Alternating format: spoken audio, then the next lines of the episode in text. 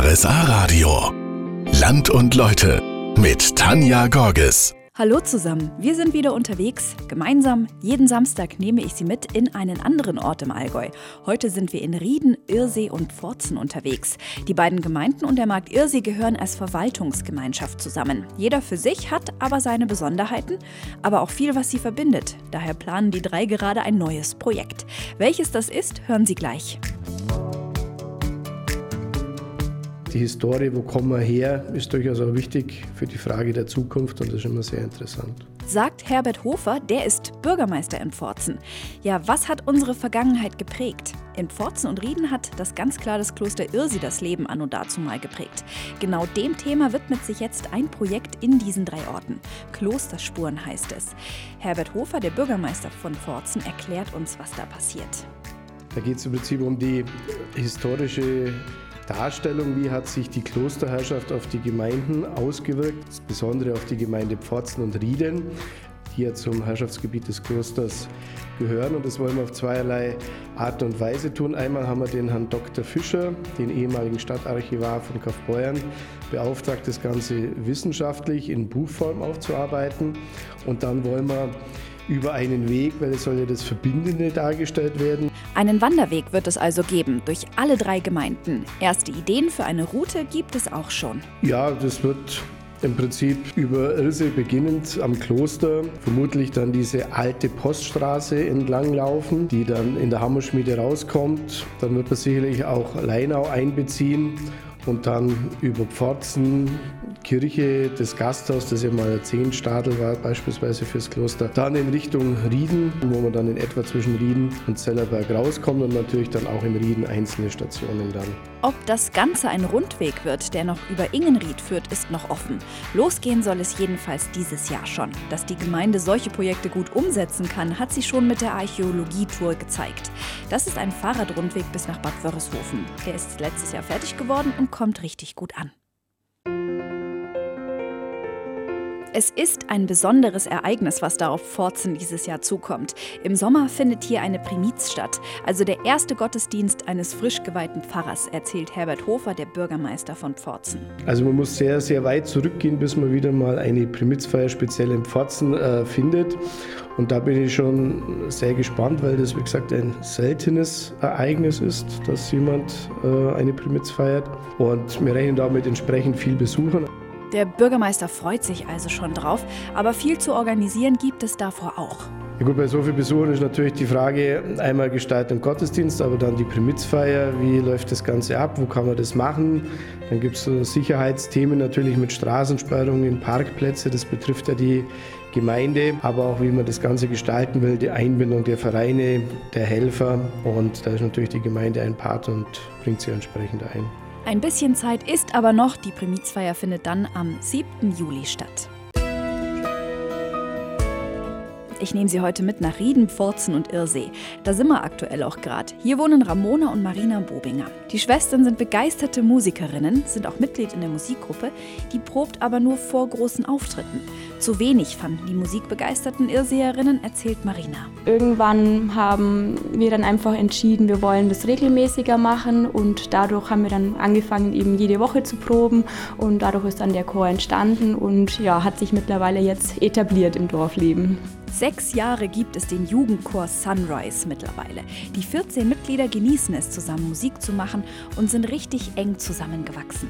Ja, also ganz besonders ähm, finde ich in unserem Chor unseren ja schon starken Zusammenhalt, trotzdem großen Altersunterschied. Unser jüngstes Chormitglied ist jetzt in der vierten Klasse und die älteste oder die ältesten sind wir beide als Chorleiterinnen mit 23 und 25. Also da ist doch ein großer Spread dazwischen. Und ähm, das ist was ganz was Schönes. Es klappt auf jeden Fall sehr gut.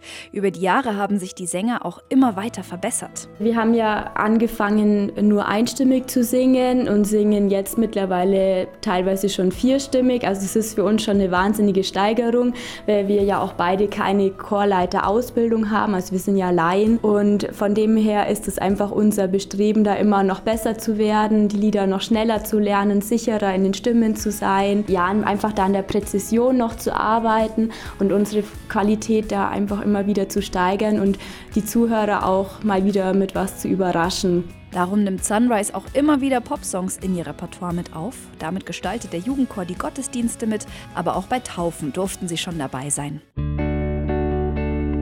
so viel Schnee. Da ist es schwierig, zu unserem nächsten Ziel zu kommen. Im Ortsteil Zellerberg, das gehört zu Rieden, da steht auf dem Lindenberg das Ried-Monument. Eine turmartige, weit sichtbare Marienkapelle. Gebaut hat die 1848 Johann Martin Ried. Seine Ururenkelin Frau Schönberger kümmert sich heute um das Monument.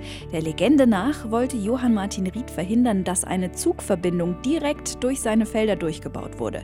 Seine Ururenkelin ist sich da nicht zu sicher. Was denken Sie, warum hat Ihr Ururgroßvater das gebaut? Leider weiß von meiner Familie niemand ganz genau, warum dieses Denkmal entstanden ist. Und ich habe es da gerade noch mal was gefunden von einer anderen äh, Verwandten und die schreibt, dass die Mutter ihr erzählt hätte, der Großvater, das ist dieser Johann Martin Ried, hätte wahrscheinlich ein Gelübde eingelöst oder als Dank für eine überstandene Krankheit seiner Frau. Das glaube ich eher. Welche Geschichte tatsächlich stimmt, wird wohl ein Geheimnis bleiben.